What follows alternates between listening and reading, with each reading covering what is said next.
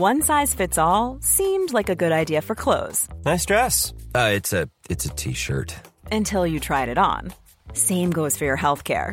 That's why United Healthcare offers a variety of flexible, budget friendly coverage for medical, vision, dental, and more. So, whether you're between jobs, coming off a parent's plan, or even missed open enrollment, you can find the plan that fits you best. Find out more about United Healthcare coverage at uh1.com. That's uh1.com. Don Juan Ramón Rayo, bienvenido a esta su casa. ¿Qué tal? ¿Cómo estamos, Mario? Joder, eh, a ver cómo hago yo esto. Mira, eh. eso que se oye es el libro de Juan Ramón Rayo. Sorpresa, bueno, para el que no le conozca, es que yo le conocía cuando era un bloguerito que estaba en el instituto y eh, publicaba post de réplica a gente que osaba poner en cuestión alguna de sus de sus ideas mm, y, te imprimías un día el post por curiosidad y tenía 60 páginas. Y decías, no puede ser. Bueno, pues ahora eh, eh, Juan Ramón nos ha traído su anti-Marx, una crítica a la economía política marxista, editada en Deusto, que eh, son 1.600 páginas. Juan Ramón, ¿cómo lo haces? Bueno, te he de corregir, son 1776. que es, eh, Ah, pues, el- esto, la- el- la- ¿está hecho aposta? No, no está hecho aposta, pero bueno, dado que se da esa feliz coincidencia, al menos en la primera edición, en la segunda ya creo que no se va a dar, pero en la primera, el mismo año de la independencia estadounidense y de la publicación de la independencia de, las- de la riqueza de las naciones. De, de Adam Smith, efectivamente, ¿no? Smith. Sí, eh, bueno, que cómo, que he escrito esto, pues con, con varios años de trabajo, claro, no es una cosa que se haya hecho en dos tardes como algunos aprendían economía, sino pues a lo largo de, bastantes años y primero pues con un ejercicio de lectura más o menos amplio y luego otro tanto de, de escritura, claro. Ya. Mira, eh, yo he, he- he consultado a varios amigos comunes que te van a hacer preguntas a lo largo de este de esta entrevista, bien eh, por, por audio o bien te las voy a trasladar yo, ¿vale? Y el primero eh, ha sido Carlos Rodríguez Baum, que ya sabes que es el, el mejor para, para hacer preguntas de hacer amigos, ¿no?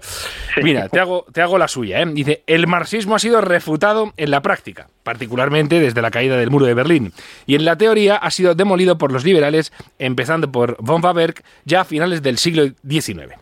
¿Era necesario este libro? Y yo, maestro, le tengo que hacer esta pregunta de verdad. Después de 1776 páginas y dice, sí, sí, dale con él. Así que cuéntame, ¿por qué consideraste necesario este libro cuando tú ya estas cosas que, que te comenta eh, Rodríguez Brown las sabías de sobra? Tenías leído a von y, evidentemente, viste el fracaso del comunismo real, ¿no? Bueno, a ver, eh, yo creo que es una pregunta muy pertinente porque efectivamente entre los liberales, digámoslo así, pues se considera que la reputación de von la conclusión del sistema marxiano, pues de alguna manera eh, ya es el, el cierre definitivo de la, de la teoría de Marx y la refutación final, ¿no?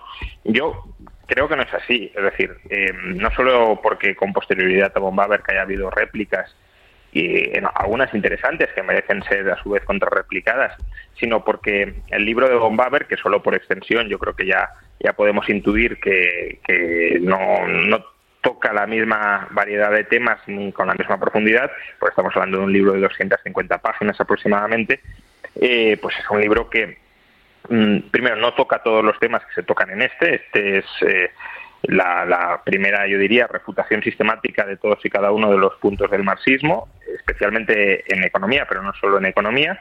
Pero, por ejemplo, no sé, von Baberg eh, no analiza la teoría del dinero de Marx, no analiza eh, la teoría de las crisis económicas de Marx, no analiza la teoría de las crisis sociales de Marx, eh, no analiza la teoría del socialismo de Marx. Pues bueno, todo eso se añade, ¿no? Y, y aparte creo que la, la profundidad o al menos la, la diversidad de, de, argumentos, porque tengo en cuenta las réplicas que se han dado a muchas de las críticas que hizo von Baber en asuntos como la teoría del valor trabajo, que von Baber es verdad que la, la analiza, la toca, pero yo diría en ese aspecto de manera superficial. Eh, hace unas pocas críticas en, en dos o tres páginas, yo le dedico 300 páginas a la crítica de la teoría del valor trabajo, con lo cual obviamente algo más de extensión sí, sí tiene. Y luego la teoría de la plusvalía, la, crítica a la teoría de la plusvalía, la teoría, teoría de la explotación, como va a ver si, si la analiza, y yo creo que la analiza fundamentalmente bien. Eh, pero claro, ahí ha habido mucho debate y ha habido muchas réplicas. Entonces, aquí mm, se profundiza de manera sustancial en, ellas, con muchos más ejemplos, metiéndonos además de lleno en, en la perspectiva marxista, no es una refutación en muchos casos desde la perspectiva subjetivista o liberal, que también, pero eh, por ejemplo se hace el ejercicio de, bueno, aceptemos que la teoría del valor trabajo es cierta, pero aún así sería cierta la teoría de la explotación, pues tampoco. Eh, eh, Juan Ramón, tienes un título, el título es que podría, es un título contundente, es un título que mucha gente podría decir, este es un típico, el típico título de, de, literatura de combate y que puedes asociar incluso a un panfleto, digo un panfleto en el sentido en el sentido em, no peyorativo de la expresión, ¿verdad? Sino un libro de, para polemizar y para, para invitar a la agitación política. Y sin embargo, no, eh, es un, ya estamos diciendo, es un, es un, es un texto académico y es un texto que pretende una refutación integral, paradójicamente, una refutación sistemática, paradójicamente, de un autor eh, al que se ha vendido como el gran eh, pensador y el gran sistematizador y el gran teorizador de la, de la sociedad en su conjunto y tú dices, bueno, pero es que lo que, lo que va a sorprender a mucha gente es que precisamente Marx no... No se caracteriza por haber sistematizado su pensamiento. De hecho, en buena parte de sus ideas lo que tienes que ir haciendo hacer una, una labor de, de, de rastreamiento, ¿no? Totalmente. Y, aquí cuentas, eh, perdona, eh, y te digo más, eh, dices el anti-Marx y puedes decir, bueno, no, ya digo que no es literatura de combate y que de hecho me he acordado de, del libro de Popper, de la sociedad abierta y sus enemigos, también hace lo mismo, ¿no? Dice, oiga, yo voy aquí a hablar del, del pensador y este no es un, no es un libro de combate, ¿eh? el, que, el, que quiere utilizarlo eh, para, para sazonar sus argumentos en una literatura de combate, pero no lo es, ¿no? Y tú, de hecho, aquí invitas a, marxistas de buena fe, ¿no? Es un libro que podrías dedicar eh, a los marxistas de buena fe, como decía Hayek a los socialistas de todos los partidos, ¿no? O sea, a los marxistas de buena fe porque dices, no, no, yo me he tomado en serio este trabajo y hago una crítica desde el punto de vista intelectual, ¿no? Sí, totalmente. Eh, primero, aclarar que el título, efectivamente, mucha gente lo toma como casi un ataque a la persona de Marx.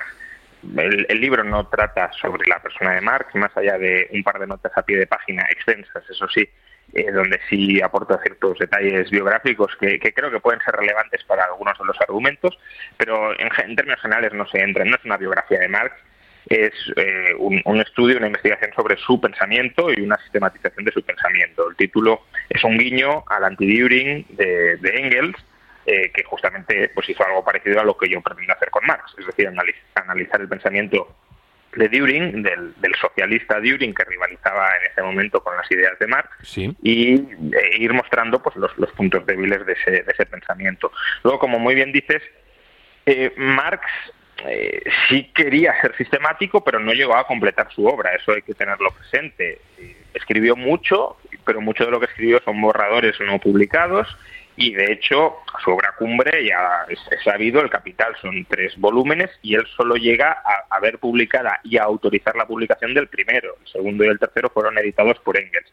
Y hay que hacer una labor de reconstrucción en muchas ocasiones importante. Por ejemplo, eh, se suele pensar que la teoría de las clases sociales de Marx es algo pues muy muy cerrado, mm. muy cerrado, muy sofisticado, eh, pero esa es una labor que han hecho fundamentalmente los marxistas, no tanto Marx. Marx termina el volumen tercero del Capital con un capítulo de las clases sociales y cuando dice, bueno, eh, ¿qué es una clase social?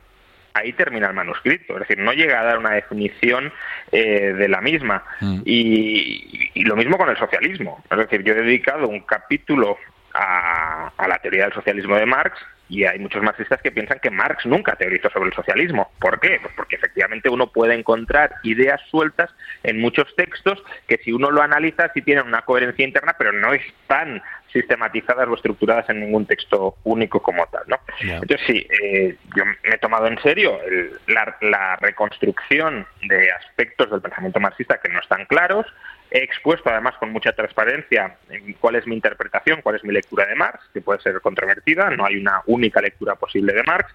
Eh, afortunadamente el libro está trujado de referencias prácticamente en cada párrafo para que uno pueda ver eh, si yo hago una afirmación sobre qué piensa Marx, de dónde la saco de la obra de Marx, y luego, claro, eh, es reconstrucción para destruir, es decir, para explicar eh, cuáles son todos y cada uno de los fallos que tiene su pensamiento. Por cierto, has hablado de Engels, hablando del anti-Turing, y yo te pregunto, ¿se puede escribir em, el anti-Marx, o, habría que ser más justo y decir anti-Marx Engels, porque eh, hay mucha gente que dice, bueno, a Marx se le está adjudicando una obra que es que no es suya. Y dice, mm, a lo mejor él tendría el genio, las concepciones y el poder de... Y dice, pero ahí el, el, el que le iba arreglando la casa, el sistematizador y el que, y el que velaba porque el trabajo fuera presentable, era Engels, que no era un mero asistente. No, efectivamente. Eh, Engels fue, vamos, para mí Engels es muchísimo más claro que Marx en, prácticamente todo. Eh, es mucho más sistemático, mucho más ordenado eh, y, además, bueno, ya, finalmente es quien publica los tomos segundo y tercero del Capital, pero al margen de eso, gran parte de lo que hoy conocemos como pensamiento marxista, por ejemplo, el materialismo histórico que se, le, que se le atribuye a Marx o incluso el uso de la dialéctica eh, o de las leyes de la dialéctica para como método de investigación y como análisis de la historia, eh, eso es fundamentalmente, o sea, claro que está implícito en Marx, aunque muchos marxistas también lo disputan, que negan que, la dialéctica sea el método que utiliza Marx o que haya una teoría de la historia en Marx, pero yo creo que sí, creo que se puede encontrar implícitamente en los textos de Marx, pero quien lo sistematiza y lo explica eh, de manera ordenada es Engels. Lo que pasa es que Engels era eh, y esto pues son cosas que sí que conviene a lo mejor saber para cuando uno lee la obra, claro, si son detalles de la biografía, pero que influyen en, lo escrito. Engels era algo así como un, siervo moral de Marx, es decir, le tenía una admiración absoluta eh, y, puso a disposición de Marx su, su vida, la vida de Engels. Y su hacienda. y su fortuna, efectivamente, y su, y su tiempo, ¿no? Eh, básicamente hay un detalle biográfico muy, muy claro y es que Engels muere en el año 1895. Bueno, muere un año después de que concluye la publicación del tercer volumen del Capital. Es decir, es ese tipo de, mm. de detalles donde te muestra, oye, eh, los últimos años de su vida aguantó vivo con un objetivo, con una empresa vital que era haber publicado el Capital, lo completó y al poco murió. Entonces, entregó su vida claramente a Marx. Y, y sí, yo interpreto muchas de las cosas de Marx a través de Engels, no todas, pero, pero sí la mayoría, porque Engels no tenía ninguna voluntad de distorsionar a Marx, todo lo contrario, quería reflejar fielmente cuál era su, cuáles eran sus ideas. Y, y aparte, Engels hablaba muchísimo, se carteaba muchísimo con Marx, por tanto, probablemente sea la persona que mejor llegó a entenderle, con lo cual tiene sentido desde mi punto de vista interpretar las lagunas eh, o las ambigüedades que puede haber en Marx a través de Engels, aunque bueno, muchos, muchos marxistas niegan que esto sea conveniente, que una cosa es Engels, la otra es Marx y que no hay que analizar a Marx a través de Engels. Yo creo que en general eh, tiene bastante sentido y además si uno lee a Marx desde esa perspectiva, su obra me resulta bastante más coherente y, lógica. Eh, has dicho que has hecho un ejercicio de crítica intelectual, pero que no has podido sustraerte a hacer algún comentario eh, sobre el personaje. Eh, bueno, y en Twitter, de hecho, alguna vez has puesto vaya personaje. Y por ahí también va, mm, porque además está muy relacionado con, con, con la crítica que se puede hacer a alguien eh, que venía a, hacer tabla rasa con el mundo, que aquí, también lo dices, dice, jo, que este no es un filósofo que se dedicara a especular, que es que este venía con un programa de transformación radical de la vida, por supuesto, entonces hay que tener en cuenta todos los factores para valorar al personaje. Y de hecho por ahí también va la, la, pregunta que te traslado de Manuel Llamas. Y dice, después de haber estudiado a Marx en profundidad y al margen de su obra académico-ideológica, ¿qué opinión te merece como persona? ¿Y cómo le describirías? Y de nuevo, incido en la relevancia de este tipo de preguntas en, a la hora de valorar a este personaje, porque sí que su concepción era integral y había que ver eh, eh, si predicaba con el ejemplo, ¿verdad? Y si eh, su idea que tenía, la idea que tenía de la sociedad, se ajustaba o no a lo que él mismo estaba viendo, si se comprometía. Acabas de decir algo muy interesante. Engels dio la vida por, por, por Marx. ¿Marx dio la vida por el marxismo? ¿Marx dio la vida por alguien? Es decir, yo creo que sí, que es relevante preguntar por, por la persona, ¿verdad? yo justamente sí diría que Marx dio la vida por, mm, quizá no por el marxismo, porque bueno, ya sabemos que lo que él veía como el marxismo tampoco lo reconocía como tal, la famosa frase de yo no soy marxista, eh, que recoge Engels. Um, pero sí dio su vida por el movimiento obrero y por la por lo que él entendía que era su contribución a la revolución, que era básicamente explicar el funcionamiento real del sistema capitalista eh, para, para, despertar e iluminar al movimiento obrero y, que éste se pudiese constituir como clase para sí y a partir de ahí hacer la, revolución una vez el capitalismo estuviese materialmente maduro y hubiese llegado a su final. Eh, o sea, yo, Marx dio la vida por, por el movimiento obrero. El problema es que no dio solo su vida, sino que probablemente sacrificó, entre comillas, la vida de muchas otras personas que, bueno, puede que estuviesen de acuerdo con ello o puede que no. Eh, ya he comentado en alguna otra entrevista, eh, pues eh, la, la, carta que, que, le escriba a la FARC, al que sería su futuro yerno, donde le dice, bueno, antes de que te dé el consentimiento para casarte con, mi hija, me tienes que demostrar que eres una persona de posibles, eh, porque No, no, parece que seas muy fuerte como para trabajar en una fábrica y por tanto quiero saber cómo se va a mantener mi hija y esto aún no lo hemos aclarado y hasta que no se aclare no te voy a dar el consentimiento y no me vale que me digas que de tu familia tiene un buen patrimonio porque yo no sé si tus padres se van a, a, comprometer a mantenerte, no sé qué herencia te van a dejar y todo esto hay que aclararlo antes de, que te pueda dar el consentimiento. ¿Y por qué le decía Marx esto a la FARC? Le dice, porque mira, eh, yo he entregado mi vida al movimiento obrero y he embarcado en ese proyecto a mi familia y si fuera ahora, yo no me volvería a casar. No, no, tendría familia ahora mismo. Me, em, estaría solo y me dedicaría únicamente a esto. Y como no quiero que mi hija, eh, si no quiere, pues atraviese una suerte similar a, la que ha atravesado mi mujer, pues te pregunto todo esto para, para ver si la puedes mantener. ¿no? Entonces, sí, yo creo que Marx eh, lo, dio todo por el movimiento obrero hasta, hasta el punto de que se, se convirtió en, en una persona con una nula empatía hacia, hacia terceros. En Twitter ya comenté, y también lo he mencionado en otras entrevistas, el que para mí es quizá el detalle o, la muestra donde Marx eh, expresa esa nula empatía hacia, hacia terceros. Y es, eh, hemos dicho que Engels era su mejor amigo, fueron amigos durante 40 años, Engels le entregó absolutamente todo lo que tenía, eh, no todo, pero todo lo que le pedía se lo entregaba. Em, y en el año, si no recuerdo mal, 63, eh, Engels le escribió una carta a Marx, no vivían en la misma ciudad y, se carteaban y se comunicaban así, eh, diciéndole, mi, mi, esposa acaba de fallecer. Eh, llevaban alrededor de 14, 15 años juntos y Engels estaba muy afligido. Y Marx le contesta a esa carta diciéndole em, cuanto lo siento, eh, ojalá se hubiese muerto mi madre, porque es un detalle bastante escabroso. Mm. que estaba pensando a ver cuándo cobraba la herencia y bueno, pues, se, le escapaban de vez en cuando este tipo de detalles. No tenía muy buena relación con la madre y demás. Pero bueno, después de este primer párrafo, mm, dándole el pésame, acto seguido le dice, necesito dinero. En la misma carta en la que tenía que consolar a Engels, ya le está pidiendo dinero.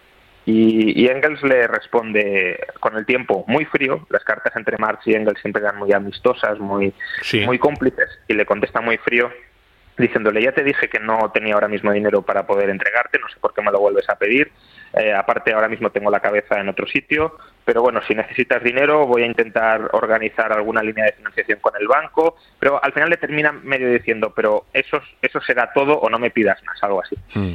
Y, y, Marx, claro, se da cuenta de, que había metido la pata y le contesta en otra carta, perdona, eh, nada más enviar la carta ya me di cuenta de que había sido muy poco sensible contigo, eh, no sé, estoy muy agobiado por las deudas y eso y por mi mujer que me está pidiendo que te pida dinero y tengo muchos conflictos en casa y escribí una carta que no debería haber escrito. Y Engels le vuelve a contestar, me alegro mucho que me digas esto porque no querría después de haber perdido a mi esposa, perder también a mi mejor amigo de 20 años. Eh, y luego Marx le vuelve a decir, perdón, le vuelve a echar la culpa a la mujer, perdona, pero es que mi mujer no se creía que no nos estuvieses ayudando económicamente y tuve que escribir la carta donde ella viera que efectivamente te estaba pidiendo dinero, fue una metida de pata muy grande, etc. Bueno, creo que esta anécdota expresa claramente que, que, a Marx le daba todo igual, salvo eh, completar su obra. Eh, trabajar, escribir para iluminar el movimiento obrero. Entonces, que necesitaba dinero para seguir escribiendo porque si no no pagaba las facturas y lo echaban de casa, pues aunque tu mejor amigo, que es el que te ha estado manteniendo y te va a seguir manteniendo además, mm. eh, se le haya muerto su esposa y esté destrozado, mm. Mm, despachas el, pésame rápido y le dices, oye, dame más dinero, necesito más. Y dame más dinero, ¿no?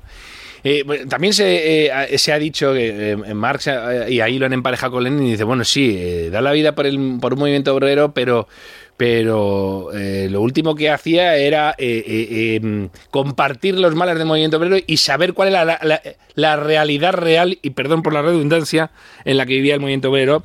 Y algunos, algunos críticos, por ejemplo Paul Johnson, además decían, no solo eso, sino que para salir adelante con su obra, incurría en deshonestidades como falsificar estadísticas de las que se nutría para escribir sus, sus, eh, sus textos, ¿no? Eso, eso lo incluiré en la segunda edición, bueno, ya está, ya está prácticamente en imprenta, ya está escrito, mm. eh, pero no aparece la primera eh, una nota donde explico efectivamente las falsificaciones de las estadísticas laborales inglesas en las que basa el capítulo 15 del tomo primero del Capital. Mm. Son son, bueno, los autores que denuncian esto, que son dos economistas de Cambridge de finales del 19, no llegan a llamarlo como tal manipulaciones, aunque si dicen esto es casi una manipulación o podría llegar a serlo. No, no lo acusan de manipular porque no saben si es un error o, una trampa deliberada, pero, pero mm, sí que sí que lo dejan entrever. Sí, efectivamente, eh, y esto también es relevante, ¿no? Al menos para, para ciertas críticas que se hacen, la crítica al polilogismo, básicamente que solo los obreros pueden entender eh, la lógica y, el movimiento obrero y los, y los burgueses no pueden entender la, la ciencia marxista de la historia. Eh, que no, no es algo que Marx dijera, esto también quiero dejarlo claro yo después de haber leído a Marx no encuentro mucha base para el polilogismo, pero sí es una idea que, que sobrevuela en ciertos círculos marxistas. Tú, por ejemplo, eh, pues eh, bueno, teóricos rusos eh, Buharin, por ejemplo, se, se, escriben mucho, se acercan mucho a, dar apoyo a este polilogismo. Y, claro, esto es relevante porque Marx y Engels no eran proletarios.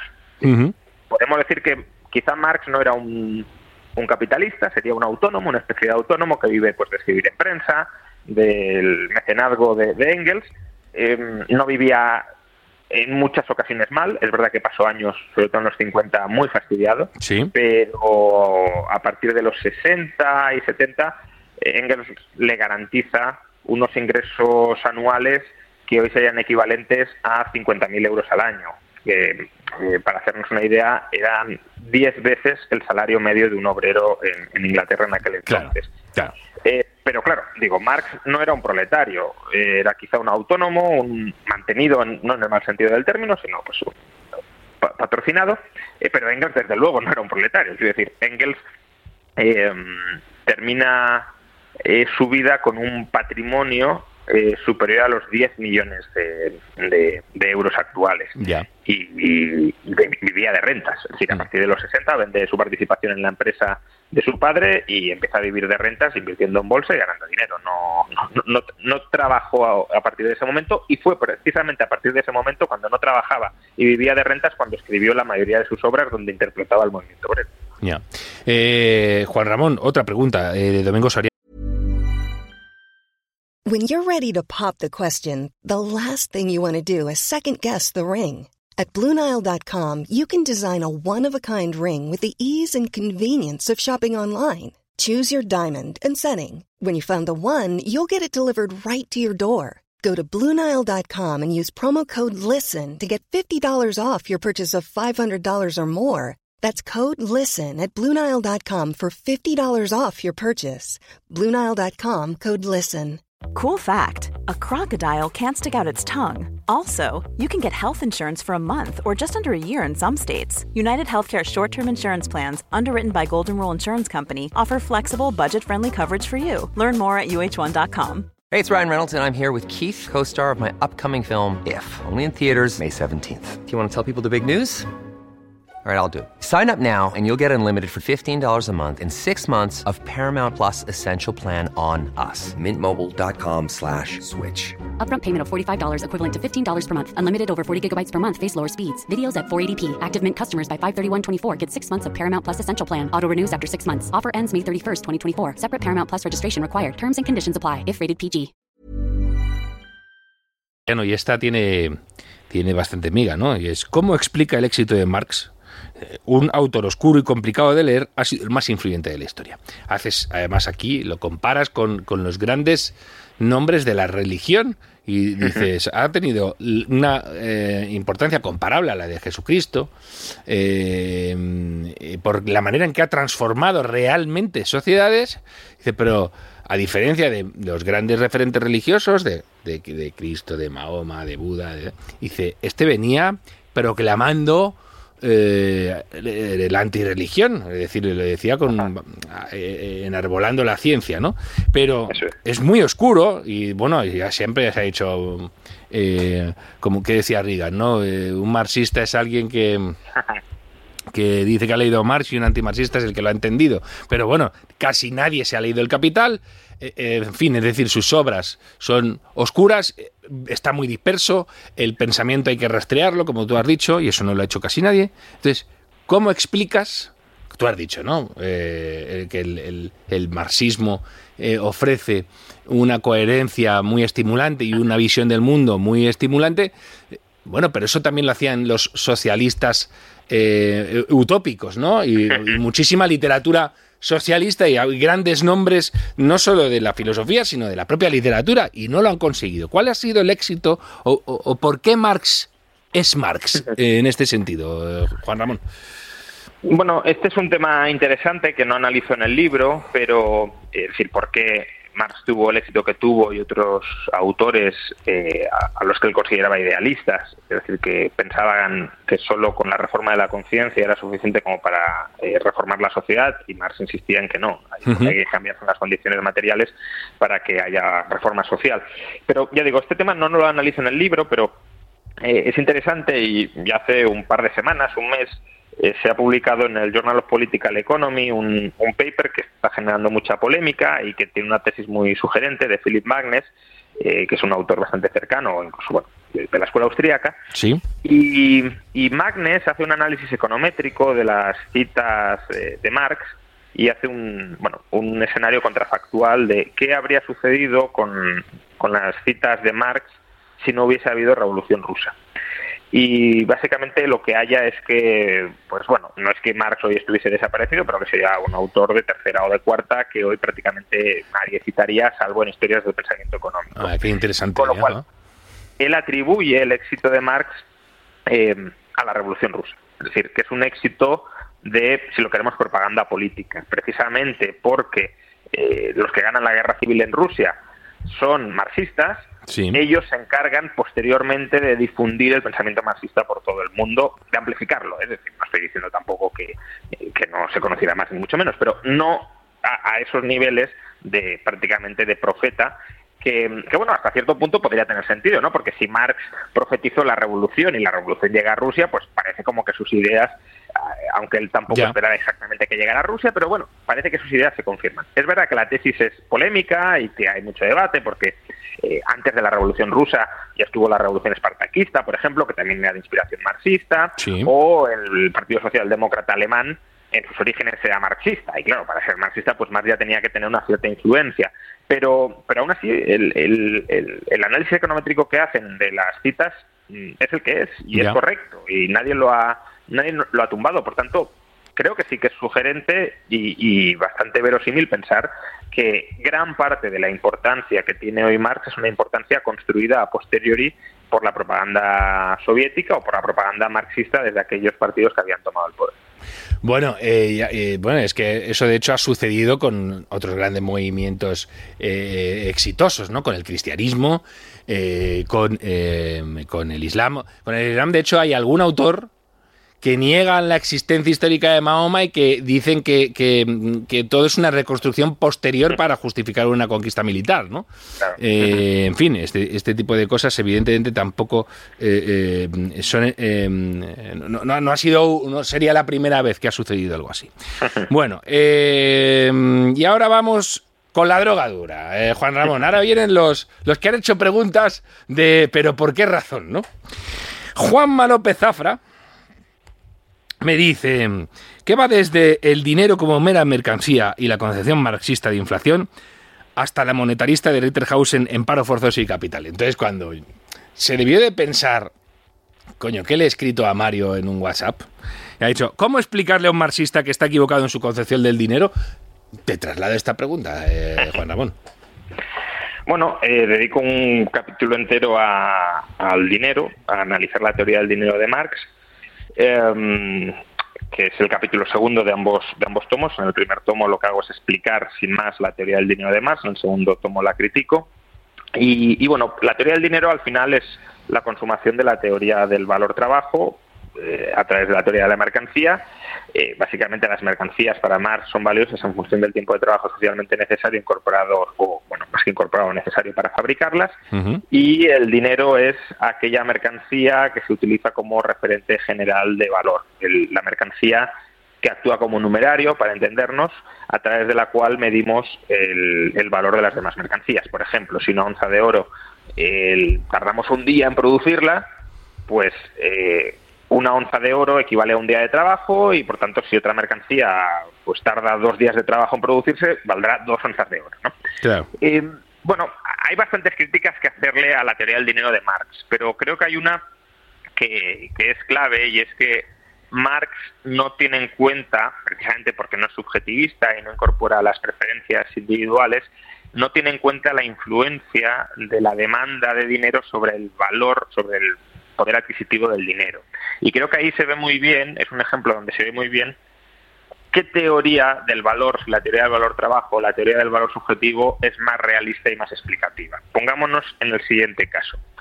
Imaginémonos que a la vez eh, se incrementa el coste de producción del oro, porque Marx, para Marx el, dinero era el oro, eh, se incrementa a la vez el coste de producción de oro en términos de tiempo de trabajo socialmente necesario y al mismo tiempo se desploma la demanda de dinero. Es decir, la gente necesita muchísimo menos dinero por cualquier motivo, porque aparecen sustitutos del dinero, eh, porque había, estábamos en un periodo de alta incertidumbre y la incertidumbre ha desaparecido, por lo que sea. Se desploma la demanda de dinero. Es decir, la utilidad del oro cae. Em, ¿Qué pasará con el poder adquisitivo del oro? Según la teoría del valor trabajo, debería dispararse porque se ha disparado el coste de producción del oro. Según la teoría del valor subjetivo, el poder adquisitivo del dinero debería hundirse porque se ha hundido la utilidad del oro. Eh, ¿Qué pasará? Pues claramente lo sabemos, se hundirá el poder adquisitivo del oro. Em, es decir, subirán los precios, habrá inflación. Si se hunde la demanda de dinero, por mucho que aumente el coste de producción, hay inflación. Y, creo que en este ejemplo mental, que además es fácil de comprobar empíricamente que ha sucedido cada vez que se desploma la velocidad de circulación del, eh, perdón, la demanda de dinero y por tanto se dispara la velocidad de circulación del dinero, eh, se ve a las claras como la teoría del valor subjetivo, que es la que defendemos los austríacos, tiene un potencial explicativo mucho más amplio y, verosímil que la teoría del valor trabajo de Marx. Ya.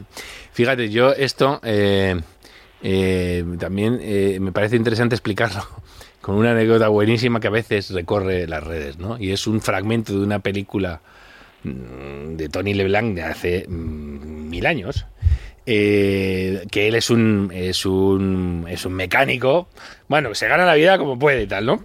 Y entonces está, hay un coche, ve un coche averiado en una calle de Madrid y, eh, pasa él con la moto y dice, ah, y el, del coche dice, ay, maldición, no sé qué le pasa a este coche, y ojalá hubiera un mecánico, aquí estoy yo dice, pues mire, a ver, eh, abre el, este, está el capó abierto y le da solo un golpe de tuerca, ¿no?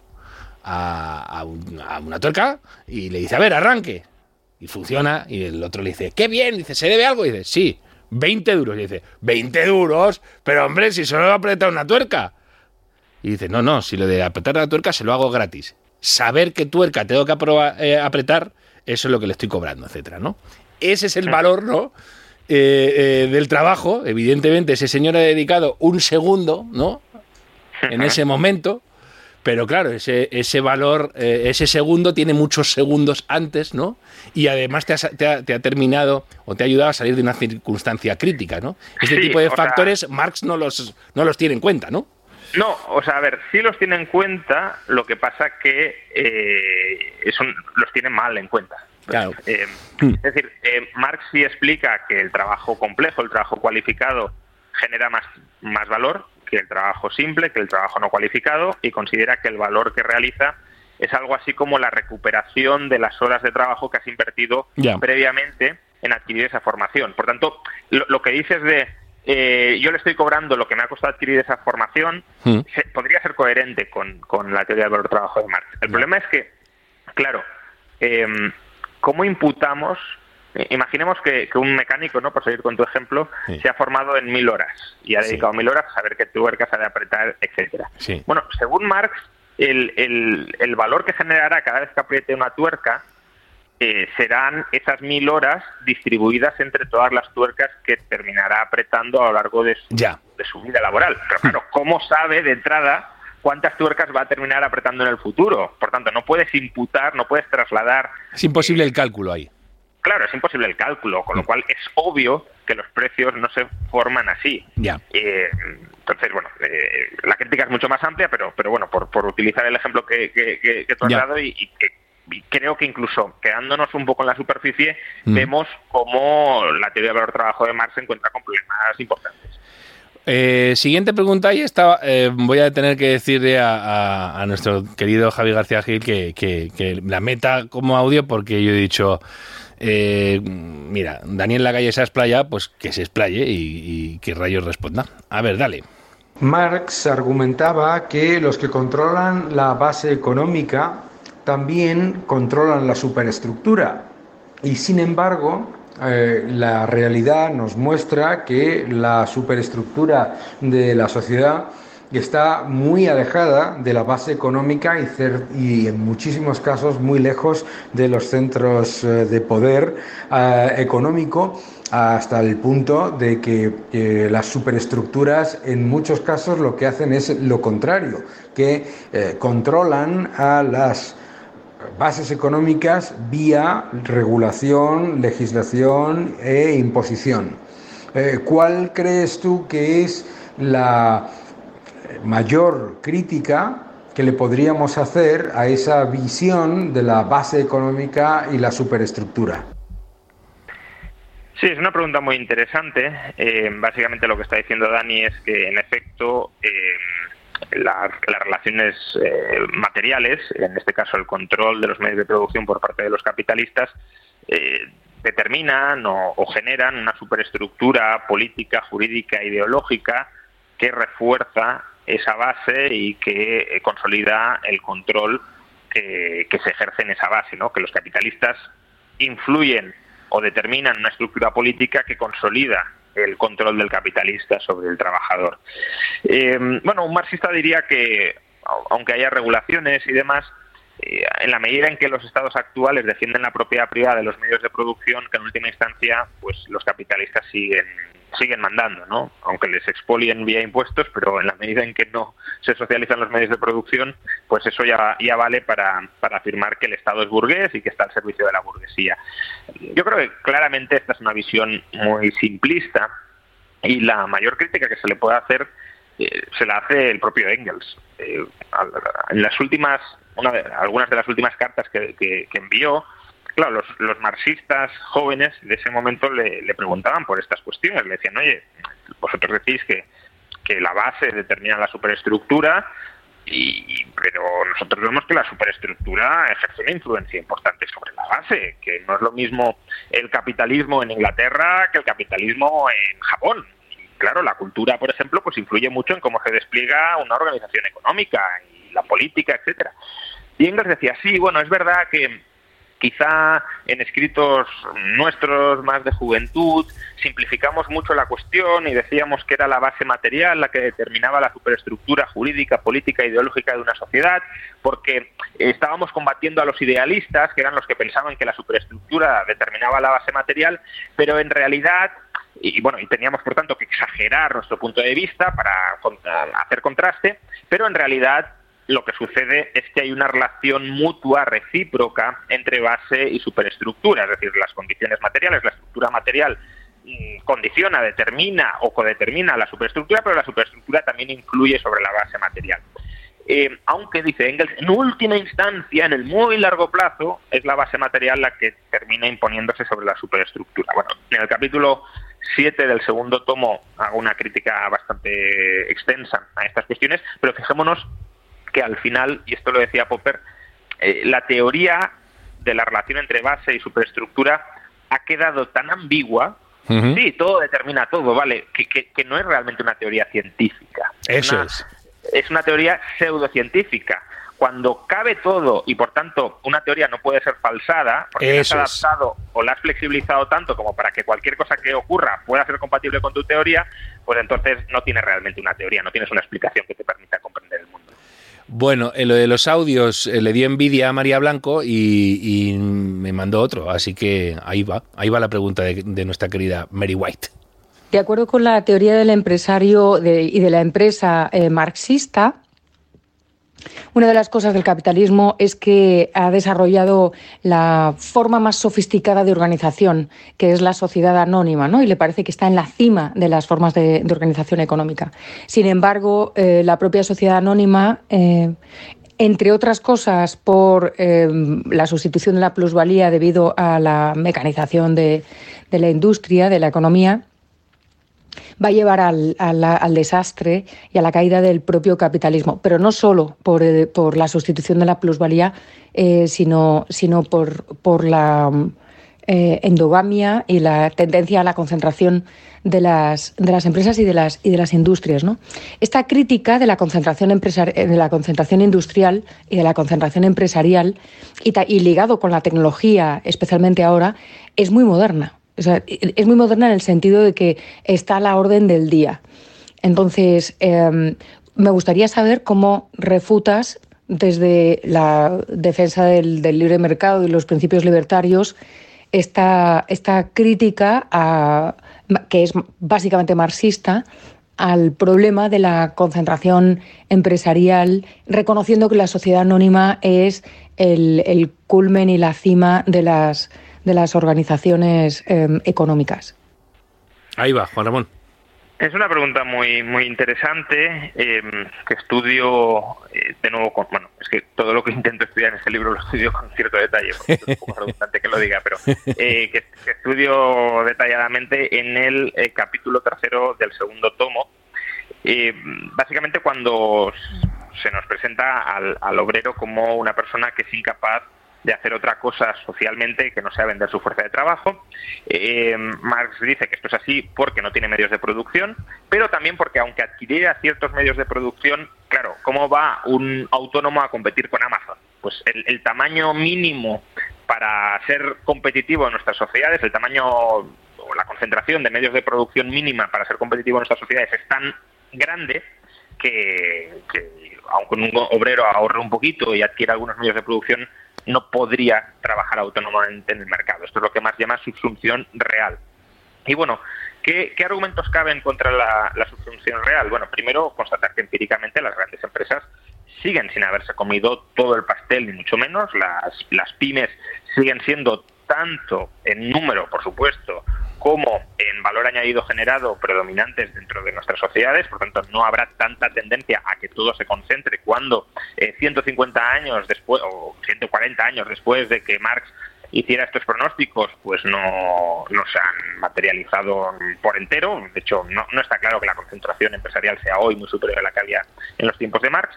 Eh, segundo, aunque haya grandes empresas asentadas, es posible crear startups que, si son buenas y generan valor terminen desplazando a las grandes empresas. Durante los últimos 20 años lo hemos visto. Ni Google, ni Facebook, eh, ni Amazon existían como grandes empresas hace 20, 25 años y sin embargo ahí están ahora habiendo desplazado a otras que en principio parecía como Microsoft que lo iban a controlar absolutamente todo. Pero es que en tercer lugar, y esto es lo que creo que, liga los dos temas que trata María en su pregunta, el hecho de que las, las, las empresas que digamos, se vuelven predominantes en el mercado sean sociedades anónimas y no sociedades privadas, no empresas que solo tengan un dueño, sino que cualquiera se pueda convertir en dueño, en codueño de esas empresas eh, comprando acciones, abre la puerta a que, aun cuando no quepan más empresas en el mercado y todo esté dominado por grandes empresas, los obreros puedan comprar acciones de esas empresas y se conviertan en copropietarios de las mismas,